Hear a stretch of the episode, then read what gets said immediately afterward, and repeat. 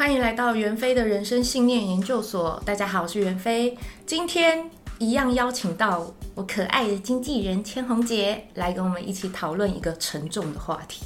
大家好，我是中年 SOHO 族李千红。嗯，我们今天要讨论的沉重话题是，哎、欸，你好几集都已经是所谓沉重的话题了耶。呃，什么情绪勒索啊，然后什么、呃、自不自杀啊，干嘛？对对对对对，对，不一样不一样不一样。那时候是心理的沉重，我们今天是物理的沉重，物理的沉重。好吧，我们今天讨论是体重的沉重。可能快过年了，然后大家就可能冬天嘛，也很放松。那吃东西很放松，但是运动就也很放松这样子。然后最近大家认识的朋友不少都圆了一圈这样子。那我就发现一件事情。我变瘦了，呃，不是，你变瘦了，你变瘦是正常啊，因为你最近这一两个月的直播不是一直都是在做运动播吗？可是我到现在还不敢量体重，为什么不敢量体重？你不是都已经可以从 N 号穿到 S 号了？自从我高中的时候，一样是在同学家里，然后我就看到他房间有体重计，我就默默的站上去。指标飙到九十，从那之后我就再也不敢量体重了，除非是什么医药需要，比如说健康检查还不得不的时候，但我都不敢再主动去面对体重计。我觉得在那时候意识到自己太胖了，这件事情是我心里已经造成我阴影的那种。所以千红姐觉得自己胖了，我一直知道自己都是个胖子。那你有过这种？你说惊吓的瞬间吗？对对对对对，真正意识到。我我我我其实那也不叫惊吓，我是猛然的，就是惊醒，就好像是在那种炎炎夏日当中的那种蝉鸣声中，突然的一个机灵醒过来的那种感觉。为什么这么的有诗意啊？呃，因为我想说，我们都是文学界的，讲一些也要 强调一下的，对。对，那是在我小学四年级的夏天。嗯、大家在小学的时候应该都有印象，每一年的时候都会拍班级的团体照。嗯，然后我还记得我那时候是穿卡其衣。嗯，对。那在那一年的时候，我发现说，哎，我卡其衣最上头的那件扣子我扣不起来了。嗯、我是到那个时候才意识到说，啊，我是个胖子。嗯，就是在那个瞬间。哦、可是我没有惊吓。你那时候实际体重大概是多少？小学四年级我已经忘记了。我跟你讲，我到现在都印象深刻。我小学四年级的时候，我的体重是五开头；五年级的时候六开头，大概就这么好记。我每年小学的校服都是重买的。对，可是那时候我妈她还觉得，因为她很会养，所以小孩子才可以这样白白胖胖的。对，她也是对我小时候的体态不是很上心啊，嗯、对，他觉得能吃就是福上一代人嘛，嗯、对，所以我我都记得，其实我一直到国中被霸凌，我从那时候就知道自己胖，但我一直到国中被霸凌，才真正体会到自己是这个胖已经给我带来的生活啊、求学、人际关系什么都给我很大的问题了。嗯嗯嗯，对，你在国中被霸凌，那大概是发生什么样子的事情？就。霸凌嘛，大家大概就猜得到，集体霸凌就是男生们带头，然后呢，踹我的书包，把我书包当足球踢，然后当然你要分组，身为弃婴，你要分组，永远没有跟没有人要跟你一起，然后把你的桌子搬去教室外面，把你的书从教室外面丢出去，他只差没有真的动手打你了，因为。他们认为我是女生，所以放过我，不然他们真的会揍我，而且是围殴我的那种。嗯，对。就、那你那时候怎么怎么反应，怎么应对他们？我就 我玩阴的。哦，是啊，什么玩阴的？我都我都出去打小报告，就是跟老师说他们又在欺负谁啊，怎样啊什么的。但是直到连老师都说啊，他们连你这样胖子都要欺负我，哇，就是连老师都。不会因为都会因为我的胖，所以觉得觉得好像好像我被霸凌是不是一个什么？就是直接被划分类，就是你不是正常的同学，对被归类为一个特别的族群，然后被贴了一个标签，就是你胖，因为你胖，所以你被欺负。不管是你被欺负，或者是哈你竟然被欺负，都因为胖这个字被烙了标签。没错，这，这件事情，对他们还编歌，然后给我取一个非常非常难听的东西。绰号叫“核爆”，只要你一靠近，他就哦，红色警戒，哎呦，黑色警戒，哎呦，辐射，走开，好臭，胖子的臭味，油脂味要传过来了，五塞逼，就会这样子。啊，国中生有那么幼稚吗？嗯，国中生一直都，国中生一直都这样啊。你是念什么班啊？你是升学班还是？没有，那那那所那个没有升学班，他就是都是正常班。哦，对，可是不知道哎、欸，那间国中听说特别叛逆。对，全班男生都这样，然后女生每个都就是安安静静，但也没有人敢跟你当朋友，因为他不想一起被霸凌。了解，了解，了解，了解。对，所以我在国中的时候呢，嗯、你要说霸凌是没有差别待遇，到底倒是会有一点感觉。但是我觉得有一个地方就是，可能是我的幸运，就是因为我们是升学班，嗯，升学班的学生每天就是念书。哦，没有任何所有的事情都比不上念书这件事情来的重要，是。对，所以其实我们班的男生比较不会，他们不会有一些像你刚刚讲说拿你的书包当足球踢啊，啊，或者是说言语上面攻击你啊，因为那些对我们对我们班上对我们班上的孩子上面来讲都比不上谁的成绩好。对，成绩好，没错。我觉得成绩好也有很大的话语权。对，但是你成绩好的人也没有那个时间去攻击成绩不好的人，因为就是、嗯、那时候就是大，反正大家的那个求学求学的那个压力都很大，这样子。对。但是呢，并不是代表说我没有因为胖这个字被贴标贴标签。我那个时候也有一个绰号啊，叫做猪木。猪、嗯、木就是那个相扑选手猪木哦，对。天呐，他们都叫我猪木，但是我没有感觉。嗯，对，可能不够难听，没有。我知道说他们这个这个是他们对我的体型上面的一种攻击，嘲笑，对，或嘲笑。但是可能是因为说，呃，我没有对自己有太多的不满，我就是就是觉得啊，我就是一个可爱的胖子。怎么样？嗯、对啊，我活在自己的世界里面，我很开心啊。反正我就念书啊，然后一边念书一边暗恋班上的第一名，这样子，我的生活就是这么的单纯。嗯、对，那你们要叫我朱木，我也是就是笑笑的带过。结果没想到，就是笑到最后，他们我记得好像是在国三的时候，他们就跟我讲说，他们觉得说，嗯、我觉得你非常了不起哎，因为你既然在这样子的，就是就是男生们这样子的那个嘲笑言语上的嘲笑里面，你还是嗯。你没有讨厌大家，你也没有排斥大家，你也没有反抗什么之类，你就是一样过你自己的生活，然后跟大家和平共处。所有人都觉得说我的意志非常的坚强。好，嗯，所以我在毕业那个时候是得到他们的认可。嗯、对，谁谁班上第一班上的男生暗恋的男生？没有没有没有没有，就是那些小就是比较活泼的男生这样子。嗯、对，也是比较活跃的孩子啊。对，所以我从小就是一个。就活在自己世界的人，我我我又想自哀自怜了。我跟你讲，我那时候国中也是得全勤奖，就是从不迟到也不翘课，嗯，嗯，嗯，我就这样面临了三年非常严重的集体霸凌。为什么呢？不是因为我很坚强，是因为我太孤僻了，没有人要跟我在一起，所以。也没有人带坏我，没有人带我去翘课，我就啊、哦，我每天都好想翘课，可是我不知道去哪里，只好又去上课那种。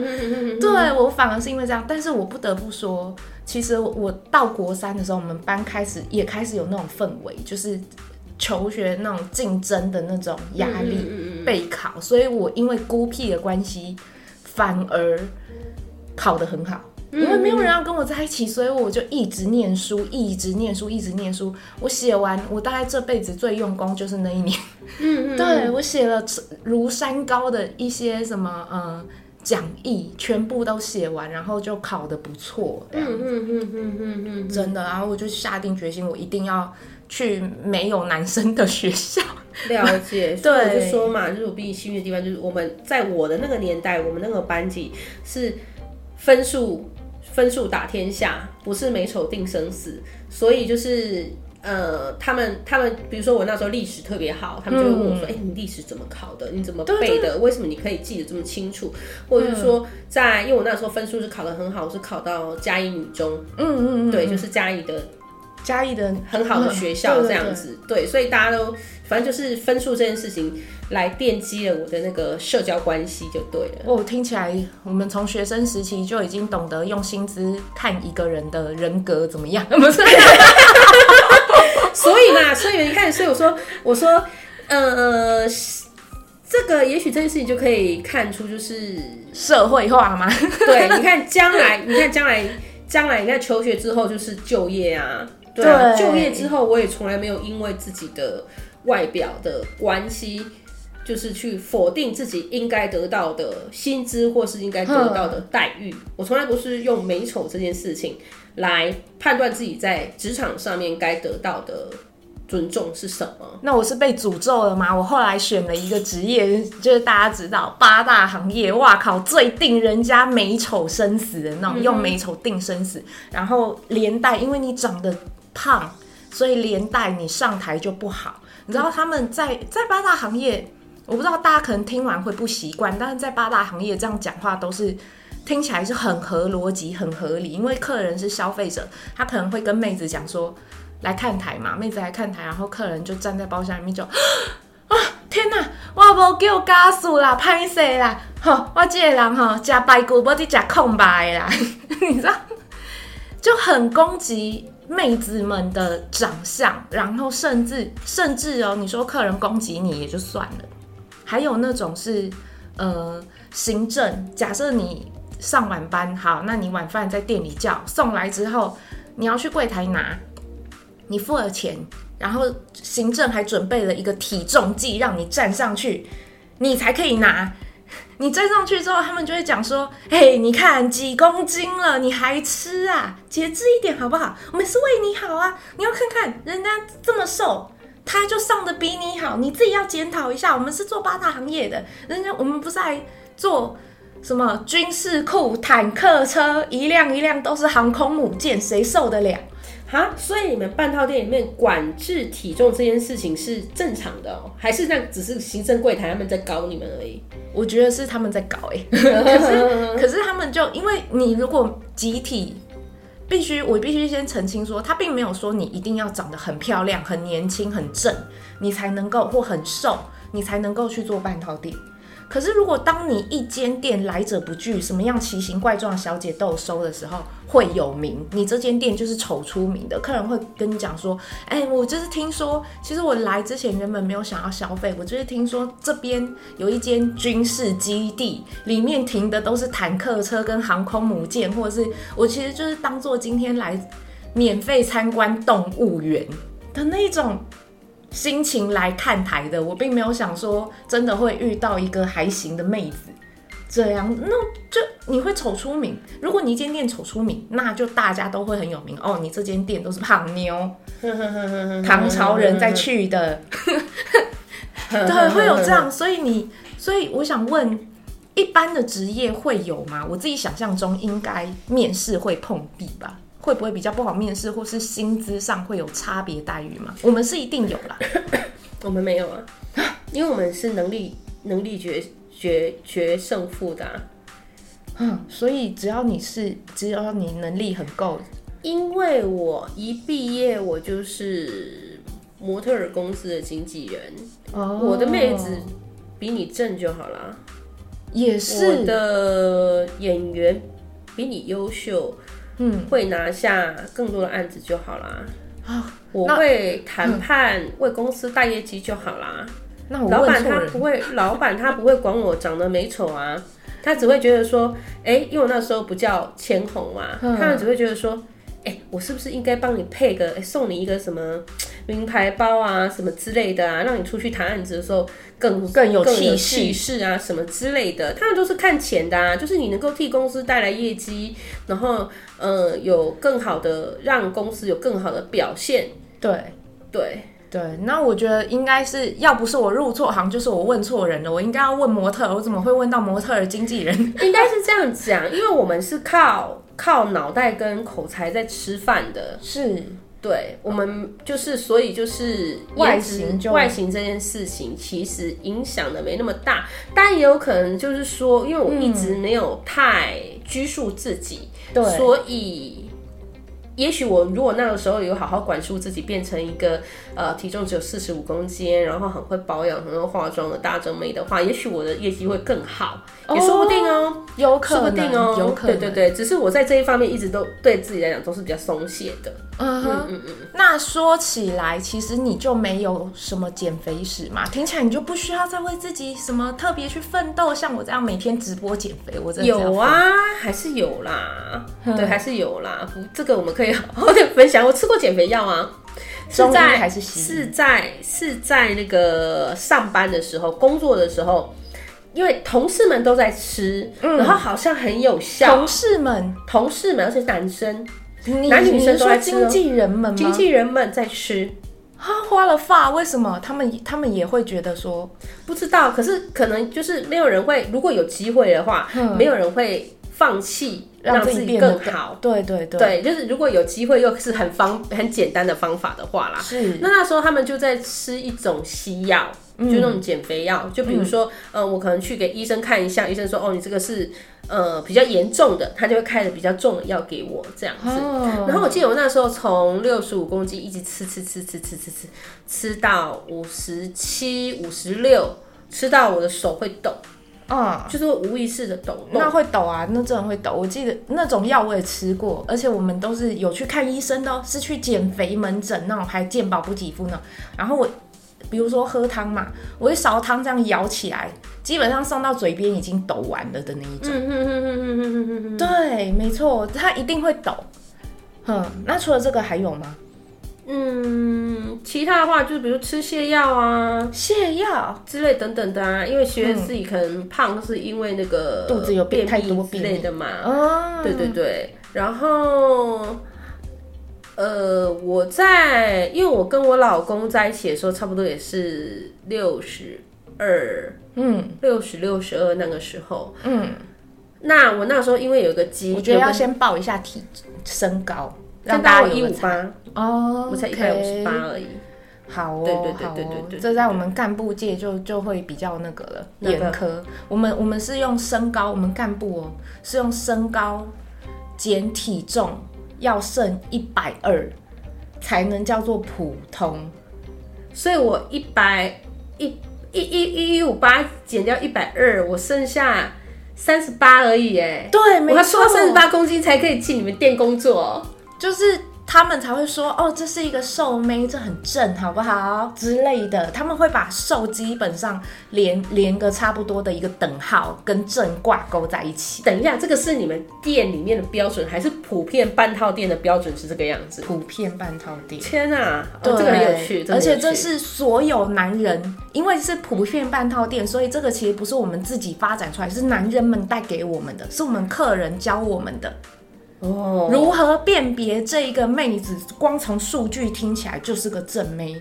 像我一百六十五公分，这样我得四十五公斤，我才能够去当 model 的那种概念。所以你有瘦到四十五公斤过吗？Never，大概小学三年级的时候四十五公斤吧。所以你的减肥史是怎么样？你怎么个瘦法？我什么都试过哎、欸。大家只要想到的都可以，就是写在留言处跟我讨论看看。我八成都试过。我现在吃蛔虫，对，我现在只差这种吃屎啊，吃吃虫，我还没有试过。基本上从抽脂、手术减肥，然后呃乱七八糟什么，嗯。什么药啊？中药、西药，中药埋线，西药的那个手抖的我也吃过。减肥门诊那医师还跟我讲说，其实你不错了啊，我觉得你你只是需要去美国发展而已。你在美国，你的身浓纤合度，身材很好，你只需要多交一点外国朋友。然后我心里三条线就画下来，想说啊。要紧吗，医生？我现在我台湾人呢，我在台湾混，我没有办法。对，就是他还安慰我说，我不用去减肥。到那个，其实我我那时候就已经做过很多乱七八糟的减肥，嗯，然后饮食控制到现在也都还是，然后还有呃，现在我最近开始的运动直播，嗯，都有，因为我最后意识到瘦下来，然后皮松掉没有用，嗯，你还是要有一个体态，你还是要去运动。但结论，我做了这么多，还是逃不开最传统的那些方法。嗯，对啊，就基本上我都试过了，乱七八糟的都试过。我试了大概，我这样减下来多久？从国中毕业开始减，慢慢的就一阵一阵，但也溜溜球啦。所以我这样下上去下来上去下来，到现在我十几年没有断过。对我来讲，减肥是一辈子的事情。嗯嗯嗯嗯，你只要有。你只要有一刻松懈，你只要会觉得说，哦，我就是忍耐这几个月，瘦下来之后，到四十五公斤之后，我就怎么样解脱了？没有，没有，没有，没有，没有这回事。你这一辈子就是要这样子下去。啊，所以你经历过那么多减肥的东西的方式，你觉得哪一个最有效啊？哪一个最有效吗？哼，呃，我跟你讲，什么都有效，真的，因为我没有办法跟大家保证说啊，你一定是。这个有效，那个有效。我跟你讲，基本上不管是生酮饮食啊，一六八啦，还是什么，嗯，少吃多动，少量多餐，什么还有什么餐盘减肥法，我还买过一本书叫《一定瘦》，这样乱七八糟，我什么都试过，每个都很有效。可是问题在于你没有办法，问题永远不是减肥本身，问题是你没有办法持续。就像我刚刚讲的，因为减肥是一辈子的事情，如果你吃减肥药。有效，那你就要有把握，你要一辈子吃减肥药。嗯，那你觉得你有办法持续吃一辈子的减肥药吗？嗯哼，没有办法，没有办法就不能用。可是同一种同一种，嗯，减肥方式不可以用一辈子，不是吗？就是就是它必须要不断的不断的切换这样子。嗯，我其实反而到最后，我不推荐大家一直去切换一个减肥的模式。哼。对，因为那样子不好，就是减肥是一辈子的事情，你一直去切换，而且通常它会有那种减肥模式，什么烫青菜瘦身法啦，乱七八糟瘦身法。如果你只要听到那种单一饮食、生酮，或者那种听起来你要一点意志力才有办法去持续的东西，或是很强的约束才有办法去约持续的东西，那我就觉得不适合，因为你会减得很痛苦，而且你会更加反弹，你会觉得更加。强化你的那个心理概念，就是我就是忍这一段时间就好了。嗯，等到我达到目的，我就解脱，我就可以解放，我想做什么就做什么。嗯、没有，我跟你讲，嗯、我瘦到现在，我还是每天喝奶茶，因为奶茶是我的精神支柱。我就告诉自己，运动十分钟以后，我就可以领半杯奶茶做奖励。对对对，我懂我懂，大家千万。就像那个，我白天如果生在生气啊，或者觉得哪里不顺，我晚上一定要吃咸酥鸡。对对对，难怪人家说我这个月吃咸酥鸡的次数有点多。难怪人家说认真工作的人几乎都会发胖。因为我猜你心情不好，八成也都跟工作有关啦。嗯，对啊，差不多。嗯、对啊，所以我我必须我跟大家分享最大的一个心法就是，你要找一个任何一个减肥的方法，你不需要一定说学我或是学某某明星，但是我会推荐大家一定要持续一辈子，嗯，的方法为准。嗯、你要有决心，我没有我没有跟大家讲说我绝不推荐吃药，绝不推荐做手术。好不好？并没有，你真的，嗯、我因为我聊我自己减肥，这样一路走过来，我发现一件事情，别人讲的没有屁用，你一定要自己体会过这一招，你才知道真的没有屁用。了解。对，但是你会发现最后你没有办法维持，都是因为你没有办法持续下去。我懂，我懂，我懂，我懂。对，哎、欸，可是你要想想看。你就算是六十几公斤，你都可以交到男朋友，而且是很多男朋友，然后结婚。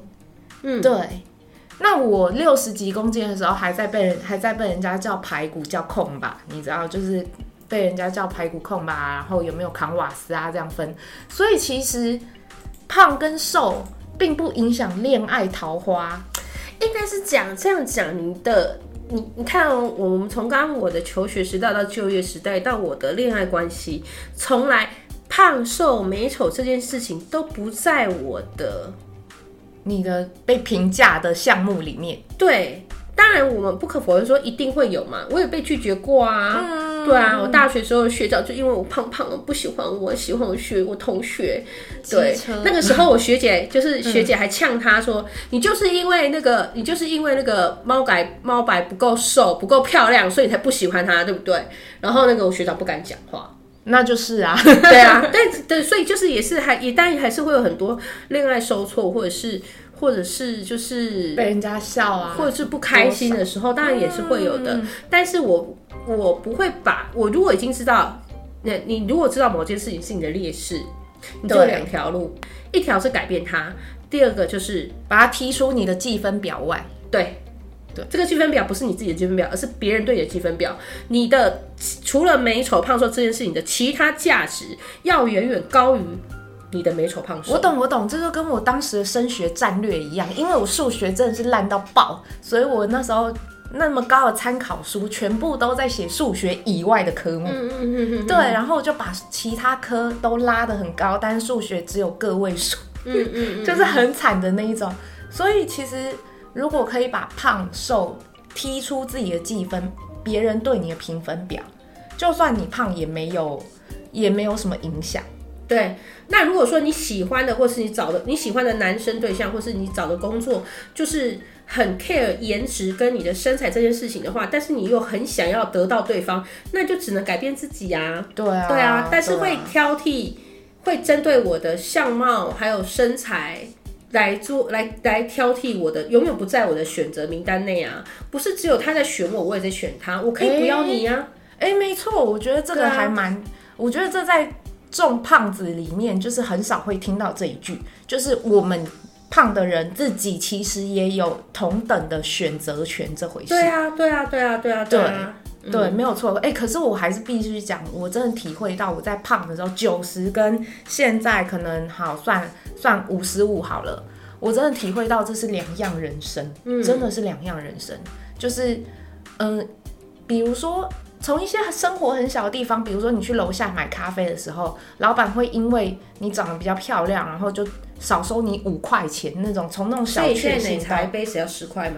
干嘛？什么什么什么？我我看起来像花十五块买奶茶？好啦，我我的确是啦，偶尔嘛，偶尔会有这种事情这样子。嗯嗯嗯，对，还有就是呃，很多耶，就你上的好啊，人家就会觉得，其实可能一我一直都活在这种会把你的呃外形列入。计分标准中，而且很多事情我只要撒个娇，我甚至只要机车搬不动啊什么的，就比如说要移机车移车位，我刷不出来，然后就会我在那边搬得很吃力的时候，就会有路人说：“哎，我看你这么瘦，搬不动哈啊，那不然我来帮你搬呐、啊、之类的。”其实我不瘦了，对，但我就是在那边假装我搬不起来，很吃力的时候。如果我当时很胖，人家会就会觉得：“哎、欸，你虚胖吧？你们。”大张叫你大张啊我，你说叫你搬点东西你就喘吁吁，对，不一样啊，真的是差别待遇。其实我不管几公斤我都搬不起来，好不好？对啊，但是我其实我真的觉得我被 BMI 诅咒。啊哦，对，我很努力的想要把我这个肥胖的东西跟我有选择权这件事彰显出来，但是。在我瘦下来之后，我一直都是照着自己的意愿变瘦的这样子。嗯嗯嗯嗯。但是呢，在我瘦下来之后，发现一件事情。嗯。大家很多人跟我讲说，你以前那样肉肉的多好，我最喜欢你的蜜大腿，还有安产型的屁屁，还有就是就是。安产型的屁屁是什么鬼啊？你不知道吗？最近很多欧美的那个政治正确风延烧过来，所以他们就很喜欢那种有肉的那种审美。一堆人跑来讲说，你以前那样子瘦瘦的，嗯，胖胖的，有肉有肉的，很好看呐、很性感呐、啊。为什么现在啊、哦？现在是诈骗吧？我那时候看了你的，看了你的肉肉的照片，所以我才追踪你。结果本人怎么这么瘦？什么东西被嫌弃？嗯、真的，你不管到几公斤都会被。如果你是按照外人，就是其他人去给你的标准去定制你的外形，嗯。你会发现，你不管走到几公斤，嗯，都会有人嫌弃你。对，所以我发现，我觉得最最最后面吧，一直到最后的最后，我终于有一个心得。那真的不是因为大社会的审美怎么样怎么样，你只要不管你呃，只要你很喜欢你自己，只要你认为你是很 OK 的。你不管实际上几公斤都有人爱，嗯，但是像我这种，你看我不管六十几公斤、七十几、八十几、九十几，甚至我现在五十几，一样都是单身，嗯、没有桃花就是没有桃花。嗯嗯，嗯对啊，所以真的不需要为别人的眼光去改变自己，自己喜欢才是最重要的。这是我自己的切身经验、切身体悟。嗯嗯嗯嗯嗯。那我给我给大家的建议就是说，就像刚刚我所讲的，不要让胖瘦美丑这件事情成为你积分板上唯一可以被计分的。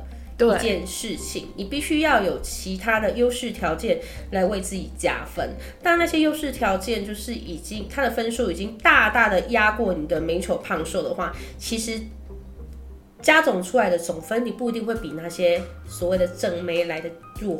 对对，没有错。我相信还是有很多人懂得欣赏。赶快不念书就，大家赶快念书，赶快增加自己的个人其他价值，什么？好难哦，哎、欸，你想想看，要几个人可以像你这个样子啊？不会啊，因为你总你在一整条路上，嗯、呃，你一定会发现说，你做什么事情会得到别人的喜爱嘛。就比如说好了，嗯、我从年轻的时候我就一直很知道说，也许我没有特别的漂亮，虽然我觉得自己是一个可爱的胖子，但是也许我不是特别漂亮，嗯、但是我的声音很好听，所以。我一开始的时候，所以我为什么我很我年轻的时候很喜欢谈网恋？我甚至在高中的时候，就是说追别校的男生，别校的学长，是我是靠讲电话声音吗？对，讲电话把到他的。哦，拜托，那可是我们整个康复界的大帅哥，好不好？虽然没有很高啊，但他就真的很帅。嗯，然后他没有因为看到你本人的那个，没有，我们本来就认识了。那我是先写信给他，后来写信给他，还会留电话嘛？留电话就开始通电话嘛，嗯，就听声音啊。那后来他就就等他等到他发现的时候，已经来不及啦。